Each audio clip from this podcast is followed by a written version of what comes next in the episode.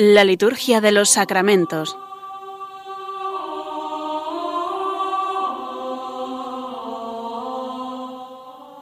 Con el Padre Juan Manuel Sierra.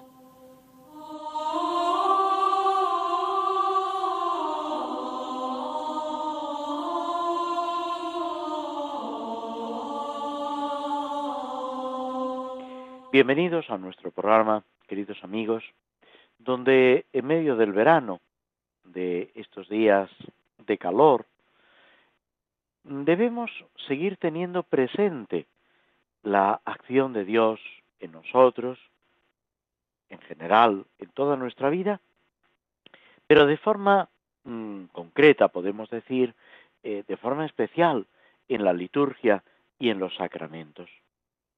Dios no tiene vacaciones. Dios está siempre pendiente de nosotros y nos pide que, aunque nosotros necesitamos las vacaciones, necesitamos descansar, o como decían los médicos antiguamente, necesitamos cambiar de aires, pero en cualquier lugar que estemos, en cualquier situación, debemos tener muy viva esa presencia de Dios ese diálogo con el Señor y esa participación en la oración, en los sacramentos, de manos de la Santísima Virgen María. Ella que nos ayuda, nos acompaña, como hizo con la iglesia naciente, con los apóstoles, cuando iniciaban sus correrías apostólicas en medio de tantas dificultades, de fuera y de dentro, de no estar seguros si expresaban adecuadamente esa doctrina del maestro, si realmente celebraban como el Señor quería, etcétera. Una serie de interrogantes que tenían que surgir lógicamente en sus corazones, pero que el apoyo de la Iglesia de sus compañeros que compartían esa vocación y esa misión, y sobre todo la ayuda de la gracia de Dios, esa presencia de Cristo a su lado, como el mismo Señor les había prometido, es lo que fortalece sus corazones, anima sus voluntades, tantas veces frágiles, débiles, para seguir adelante, no mirándose a sí mismos, sino a Jesucristo. Como dirá San Pablo, que me amó, se fió de mí y me confió este ministerio.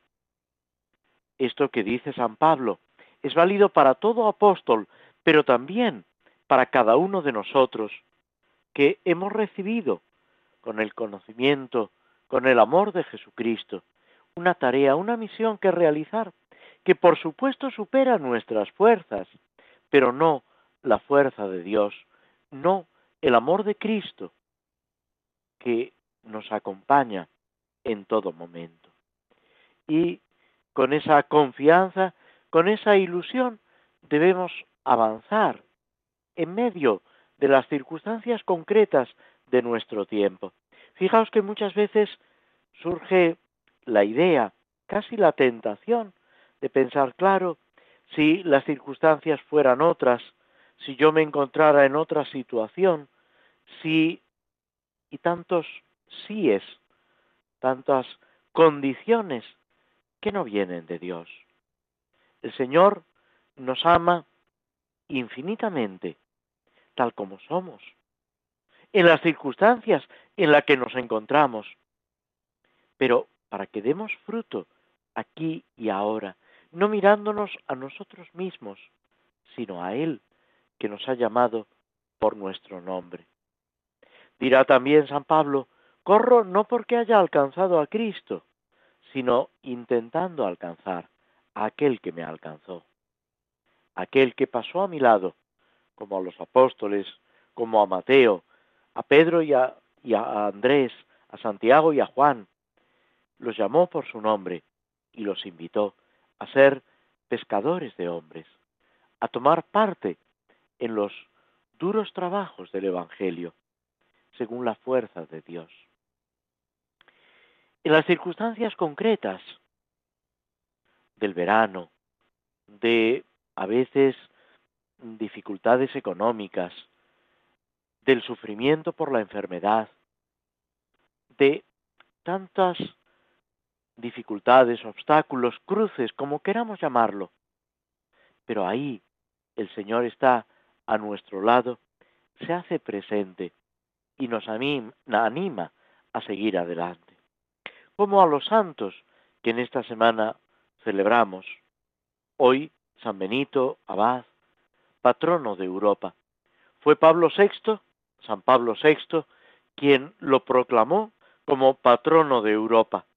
Luego Juan Pablo II añadió otros patronos, intentando llamar nuestra atención sobre los aspectos que estos distintos santos han ido cuidando, enseñando, fortaleciendo en la Iglesia y en concreto en la vieja Europa. San Benito, mucho más cercano a nosotros de lo que podemos pensar, vive en una sociedad en crisis. El imperio romano, que se ha resquebrajado, toda una situación cultural, política, anímica, que cae hecha pedazos. Con el peligro también para la fe. Porque muchas veces vinculamos la fe a lo que no es propiamente la fe, pero esa es nuestra condición humana, esa es nuestra debilidad. San Benito, retirándose del mundo de esa sociedad en crisis, se dedica a la oración, pero no olvidado del mundo. Separado sí, pero no olvidado. Empeñado en la santificación, buscando ante todo el reino de Dios. Como dice el Evangelio, buscad el reino de Dios y su justicia, y todo lo demás se os dará por añadidura.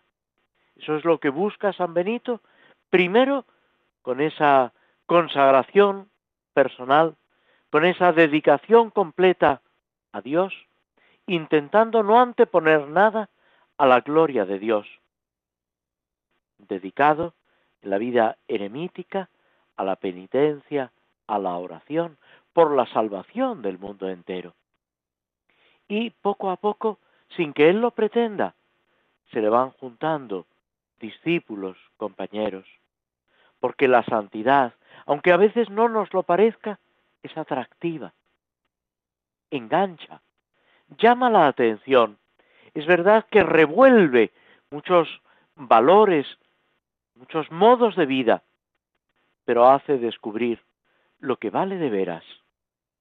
Ese tesoro escondido del que también nos abra el Evangelio, esa perla preciosa o ese tesoro por el cual merece la pena venderlo todo, dejarlo todo, para adquirir lo que vale de veras. Es lo que el mismo Jesús le dice a Marta cuando ésta recrimina a María sentada a los pies del Señor. María ha escogido la mejor parte y no le será arrebatada.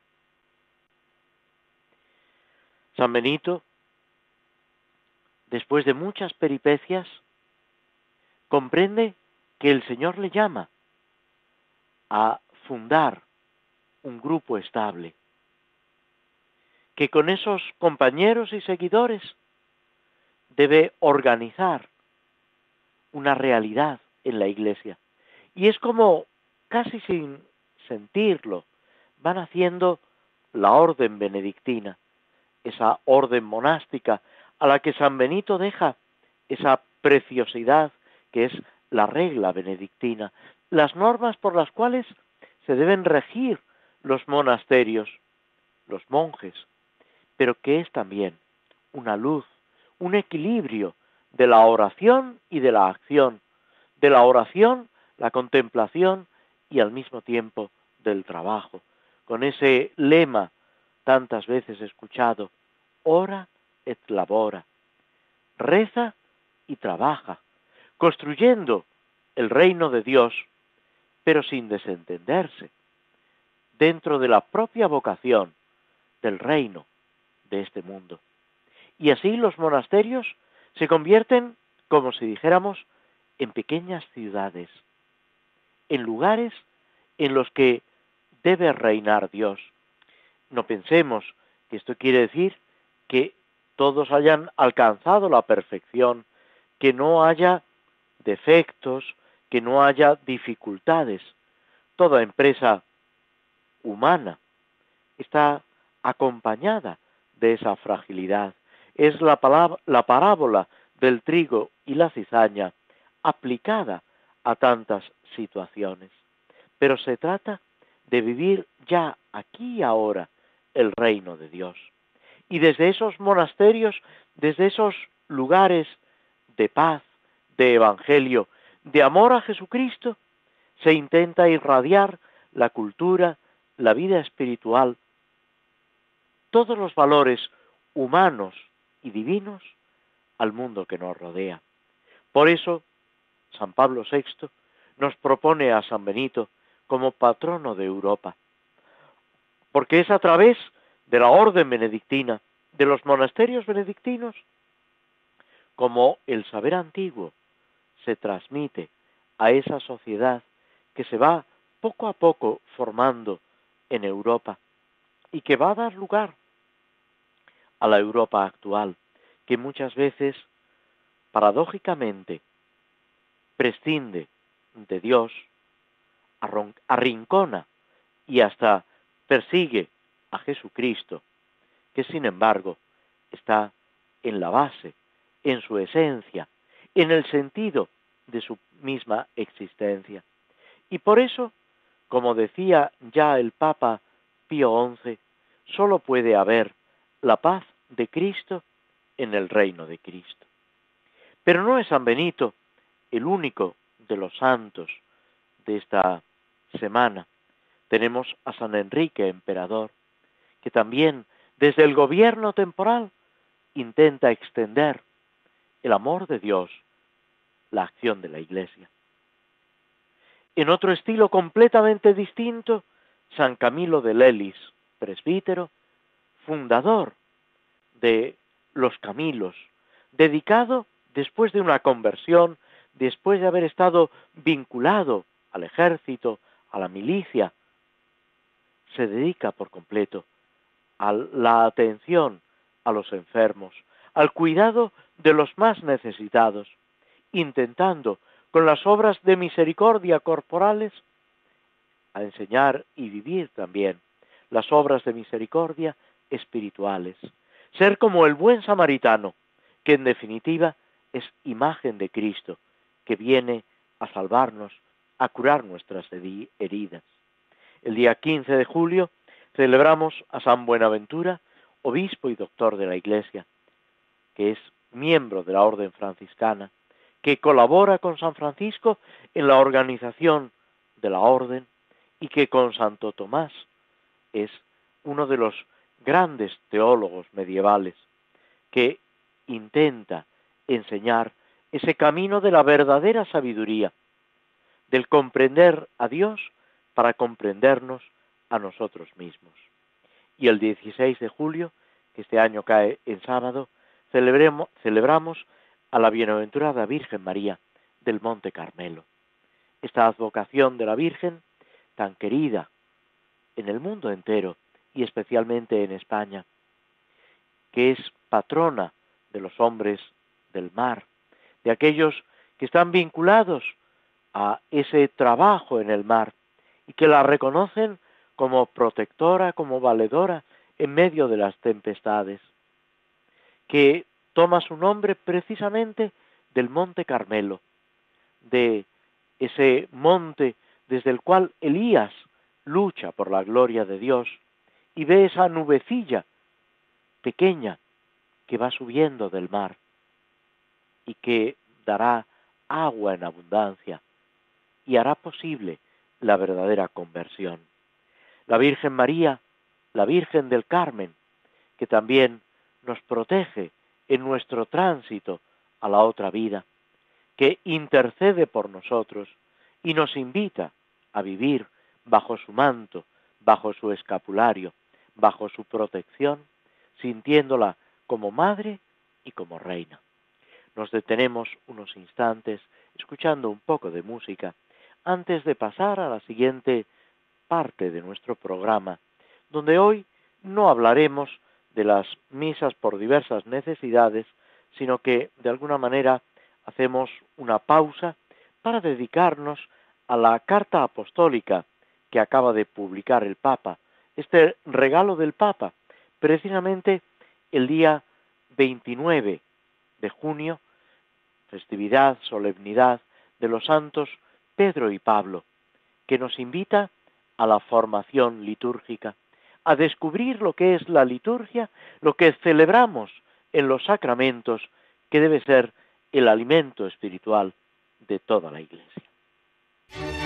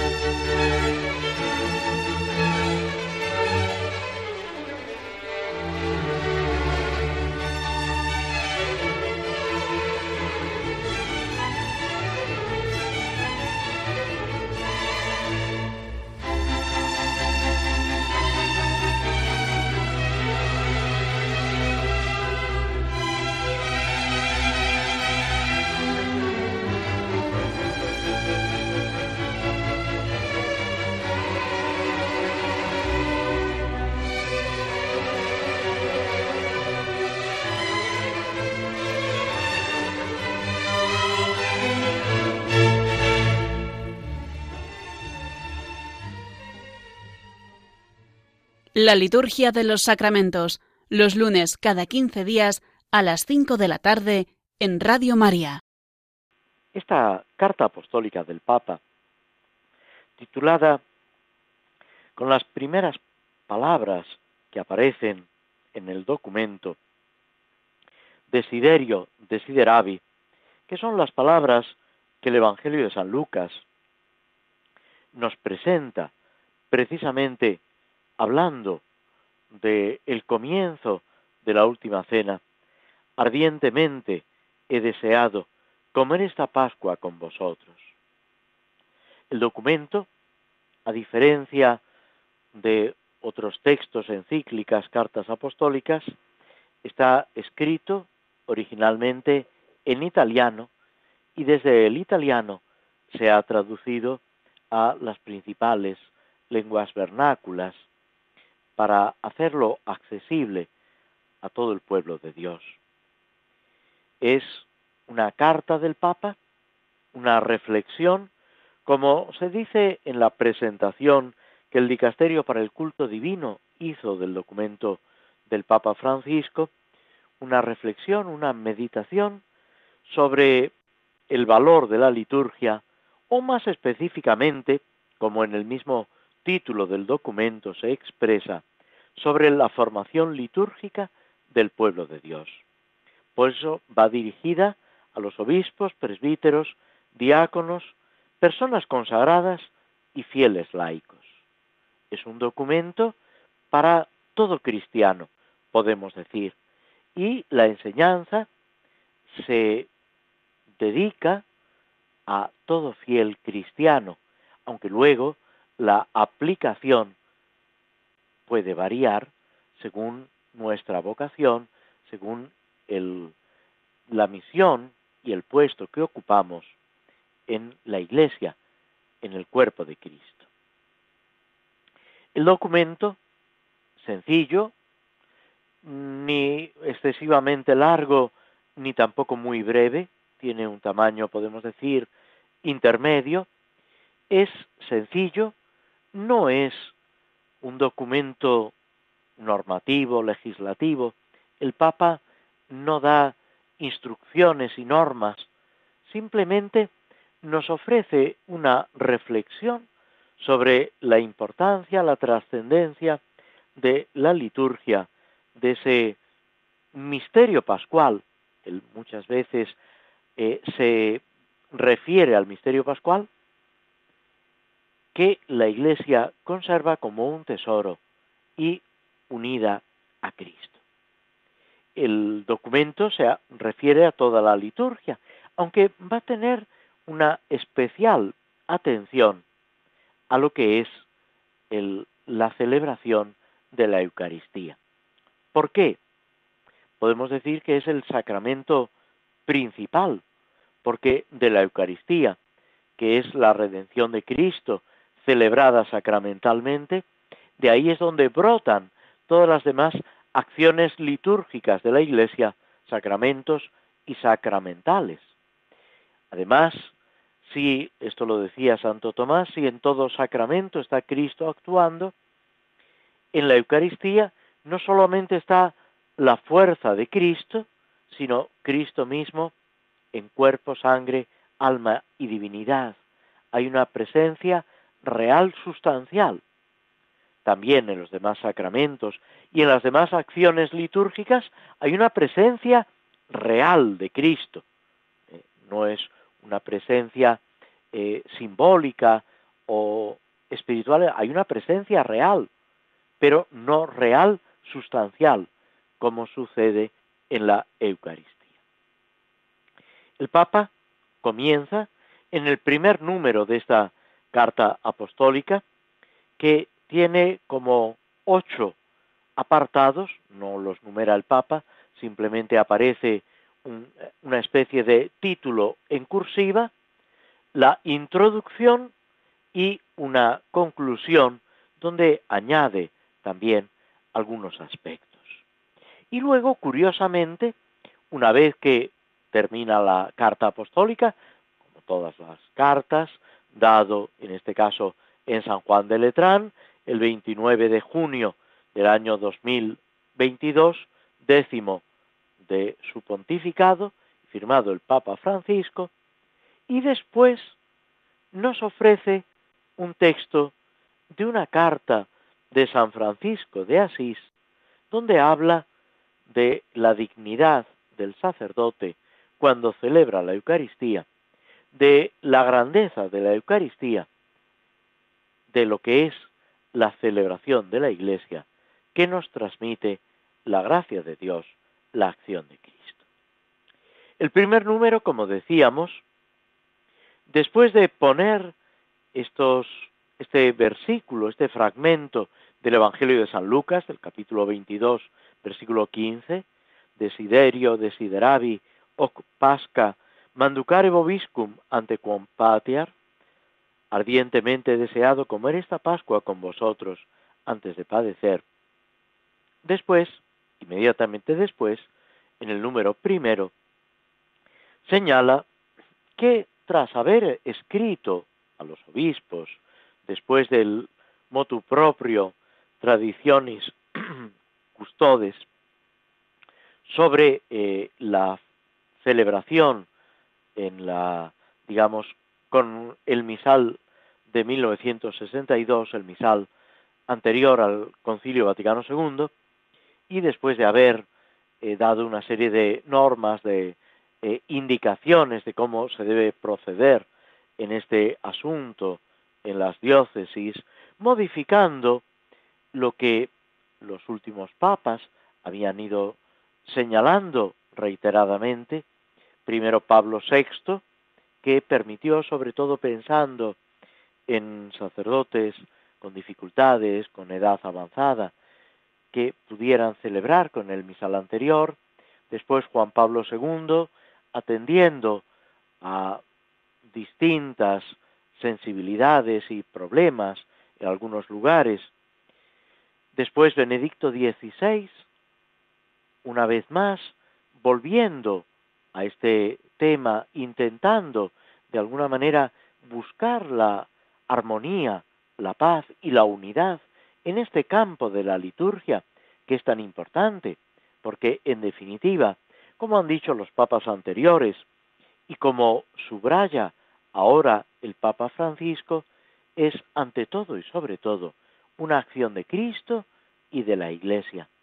No es algo personal, particular, privado, de un fiel, aunque sea sacerdote, o de un grupo de fieles, sino que es una acción de Cristo y de la Iglesia. Pues después de todo esto, el Papa quiere ofrecer una reflexión sobre la liturgia, que es algo, dice, fundamental en la vida de la Iglesia, y que es un tema extenso que necesita una profunda consideración, pero que una y otra vez debemos volver sobre la belleza y la verdad de la celebración cristiana. Esta idea, como si dijéramos, esta motivación se va después a repetir en el número 16, donde vuelve a hablar de esa importancia de la liturgia y de ese regalo que son las reflexiones del Concilio Vaticano II, que pide esa participación plena, consciente, activa y fructuosa en la celebración, esa comprensión teológica de la celebración.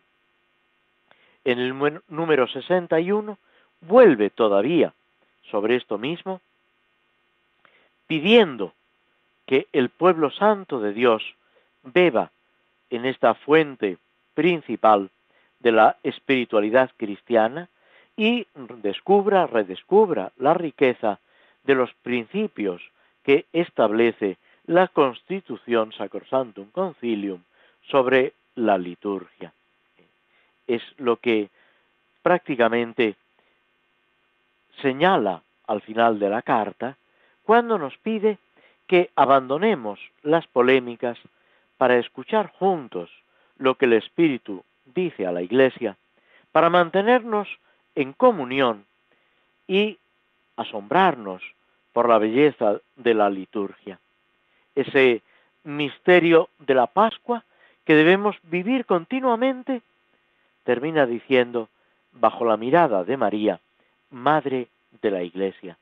Es ese tesoro de santidad al que el Papa nos invita a unirnos conscientes de lo que estamos celebrando.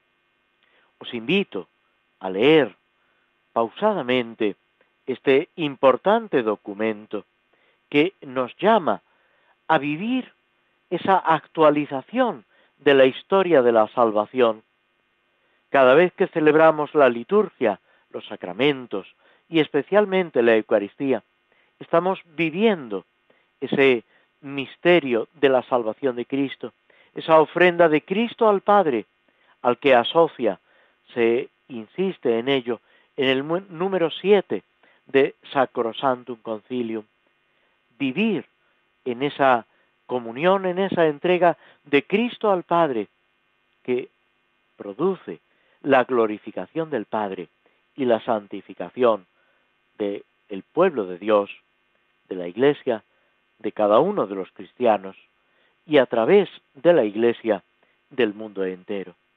Porque la liturgia es, debe ser siempre un encuentro con Cristo, en el que cada uno de nosotros somos protagonistas en la medida en que nos vinculamos a Cristo, en la medida en que estamos unidos profundamente a Cristo y podemos decir como San Pablo, vivo yo, ya no yo, es Cristo quien vive en mí. El Papa nos invita a alejarnos, a evitar el subjetivismo y el individualismo. La liturgia no depende del gusto, del parecer de cada uno, sea obispo, sacerdote o fiel cristiano, sino que es una acción de Cristo, un regalo de Cristo a la Iglesia para celebrarlo en conmemoración suya, hasta que Él vuelva glorioso desde el cielo, hasta que participemos de la parusía, y entonces Cristo lo sea todo en todos, y unidos a Cristo para siempre, participemos ya de la liturgia celestial. Ese es el misterio del que aquí y ahora debemos participar, con un sentido teológico, o sea, descubriendo esa acción de Dios, esa plenitud de la revelación de Dios en Jesucristo, que nos vincula a Él y por Él a la Iglesia entera, viviendo ese misterio de comunión y de amor, descubriendo esa belleza intrínseca que tiene la celebración en sus oraciones, en la palabra de Dios que se proclama y que debemos acoger en nuestro corazón, en los gestos, en el silencio, del que también nos habla el Papa, subrayando su importancia, que no es una ausencia de palabras o de ruidos, sino que es la plenitud del Espíritu que en el silencio actúa. Esas palabras de los libros sapienciales que la Iglesia emplea para una antífona del tiempo de Navidad.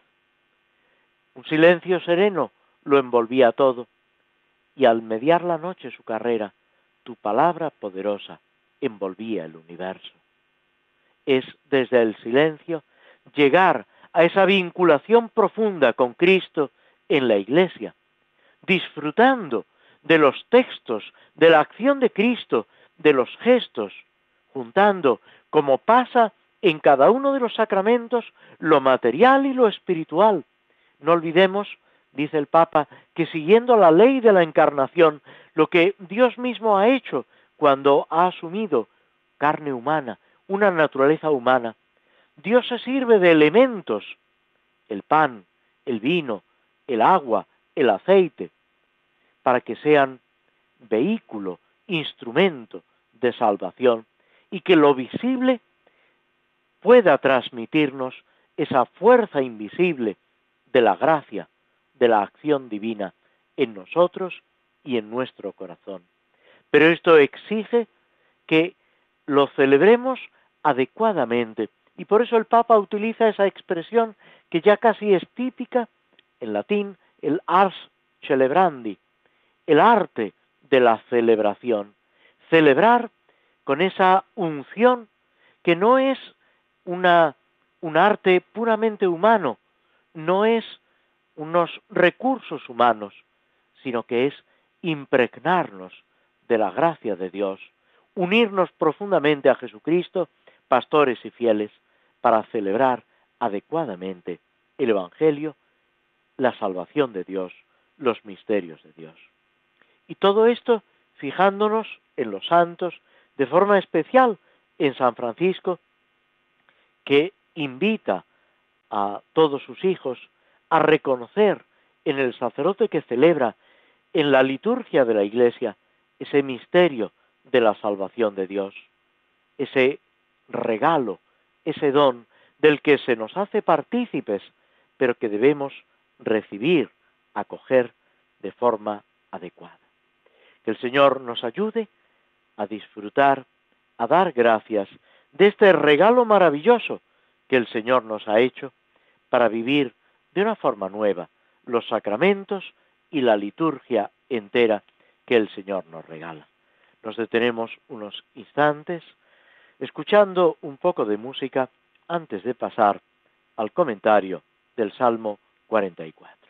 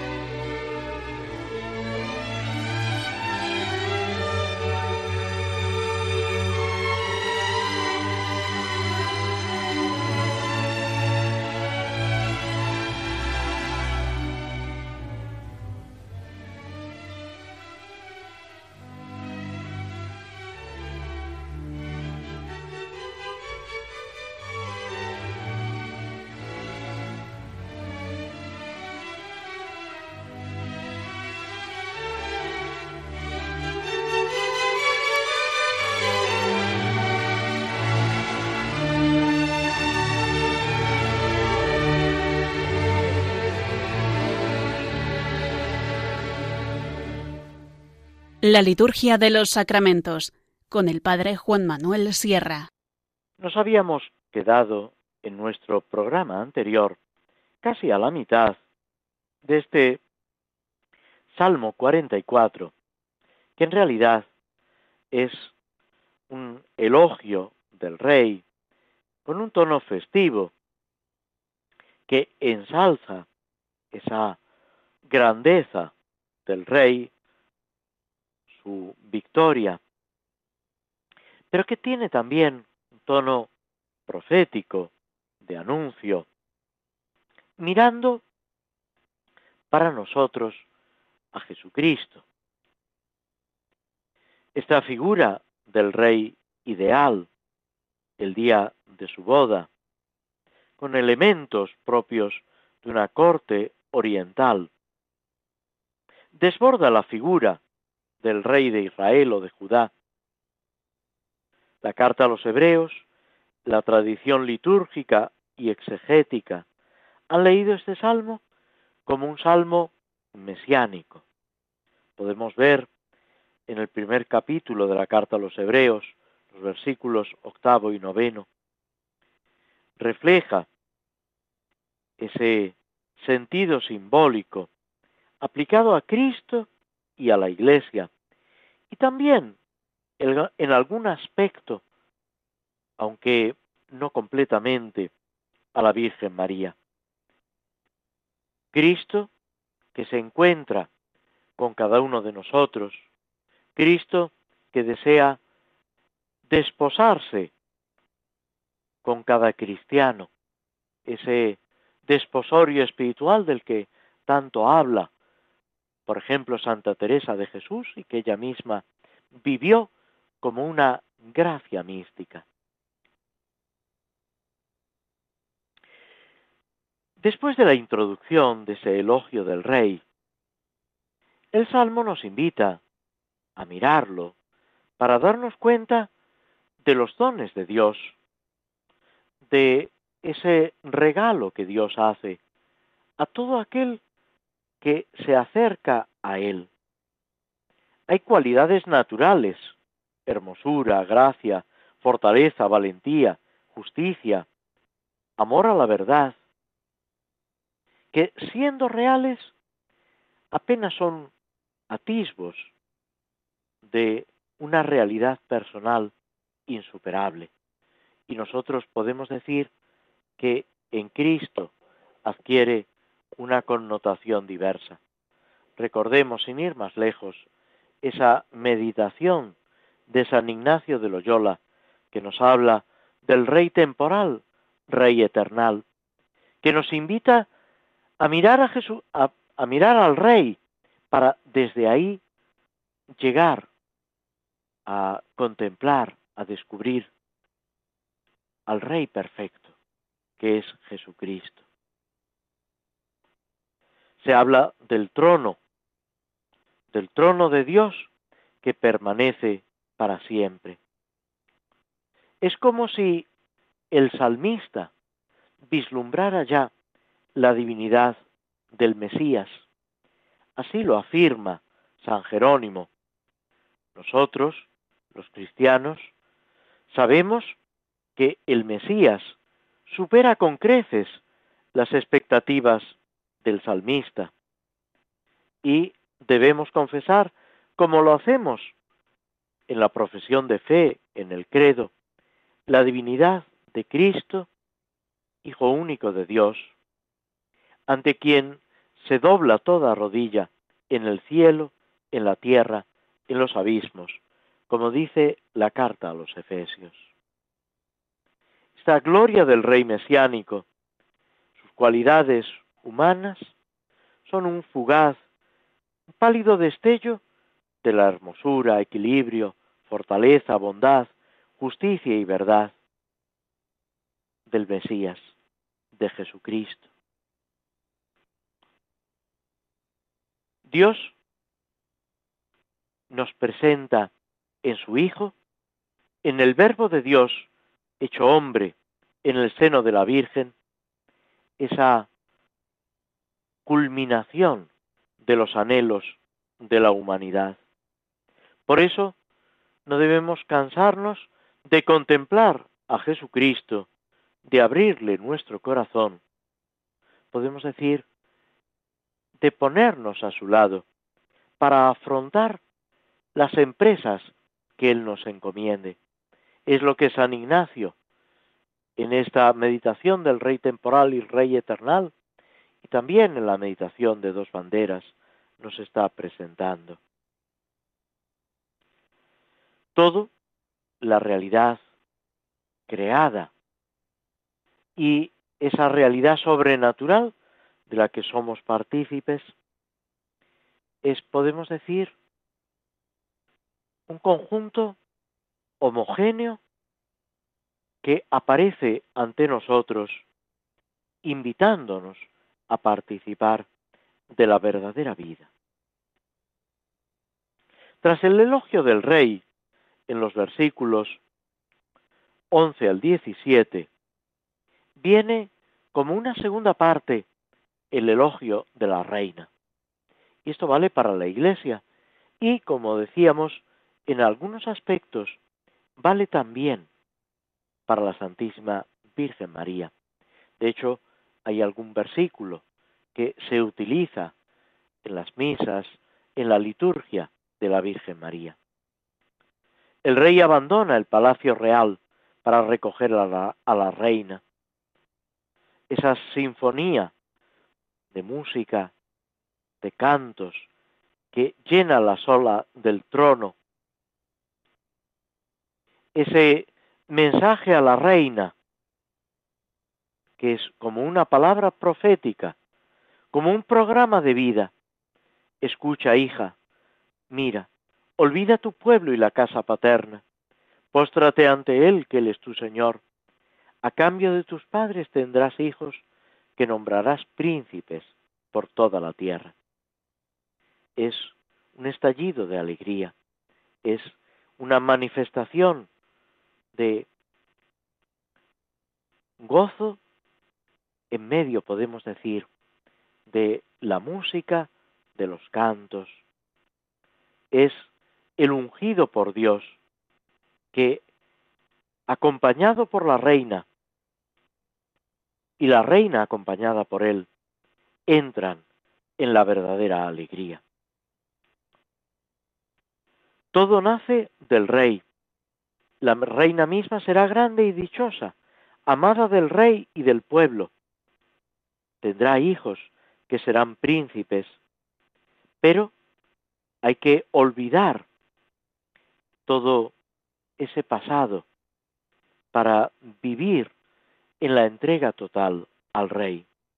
Es esa vida nueva que nos espera en gloria, en majestad, en fecundidad, haciendo presente la gloria de Dios en medio de la tierra. Este salmo termina con un terceto que hace juego con la dedicatoria inicial. El nombre del rey será grande, será celebrado de generación en generación. Es la victoria de Dios, de la cual nosotros participamos. Que ojalá sea así, que lleguemos a participar aquí y ahora y para siempre en el cielo de la gloria de Dios. Nos detenemos unos momentos escuchando parte de la banda sonora de la película del Señor de los Anillos antes de reflexionar brevemente sobre este relato de Tolkien.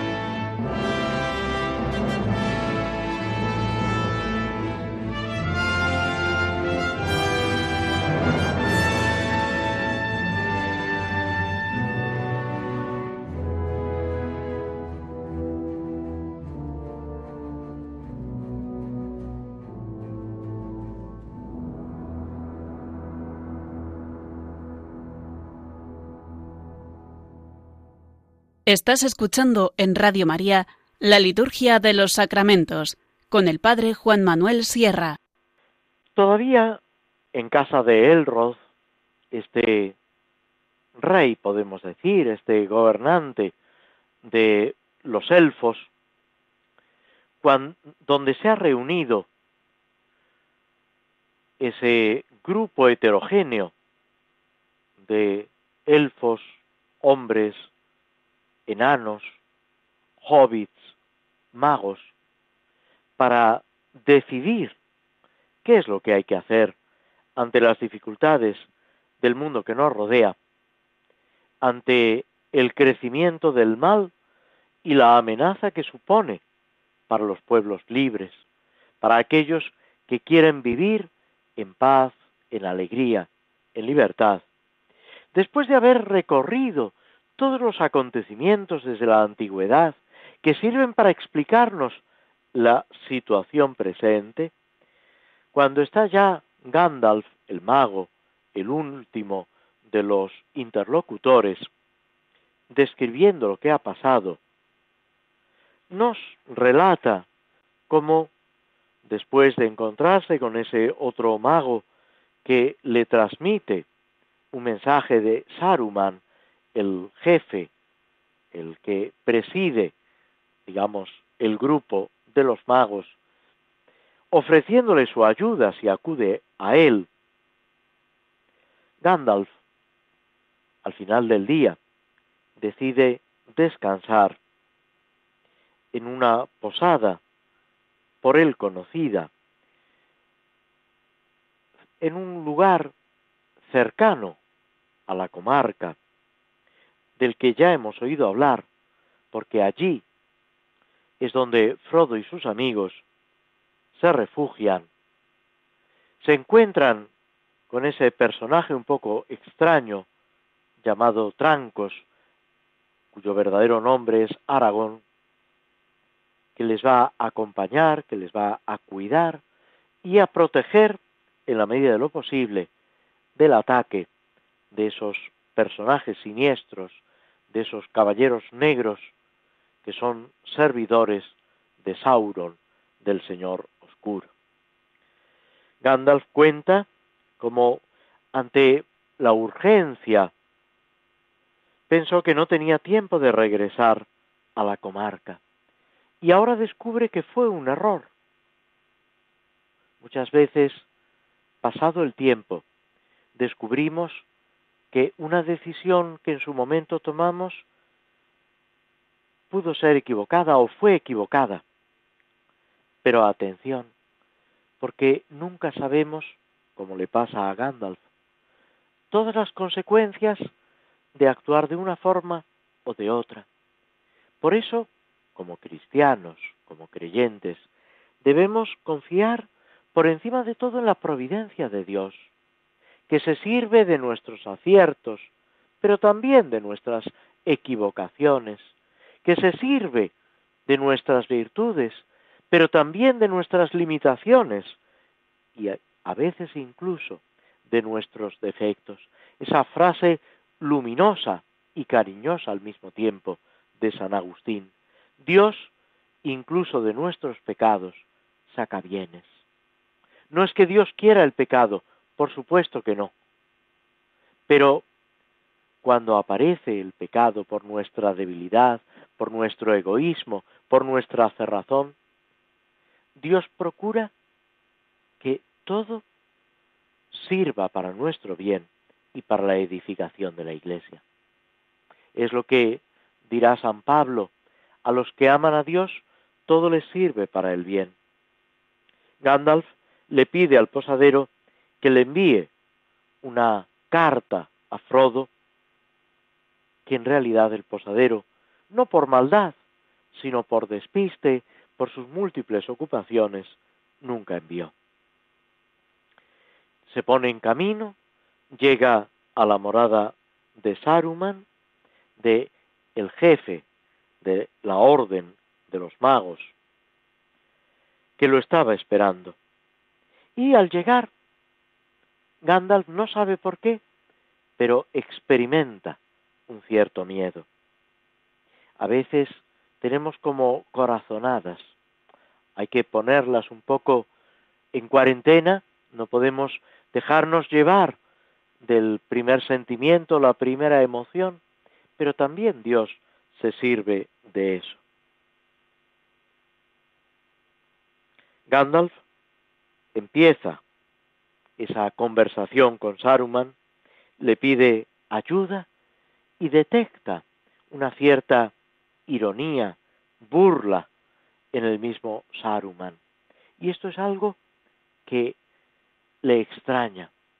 Saruman le echa en cara que se meta en todos los asuntos, lo conciernan o no lo conciernan. Y señala que lo importante es que ha llegado hasta él. Aquí nos detenemos porque el reloj marca inexorable el final de nuestro programa. Dios mediante, dentro de dos semanas, seguiremos con esa reflexión sobre los sacramentos, la liturgia, sobre la historia de la salvación que se sigue realizando en nosotros. Muchas gracias por vuestra compañía, vuestra presencia a través de las ondas de Radio María y espero poder volverme a encontrar con vosotros, si Dios quiere, dentro de 15 días. Muchas gracias y muy buenas tardes.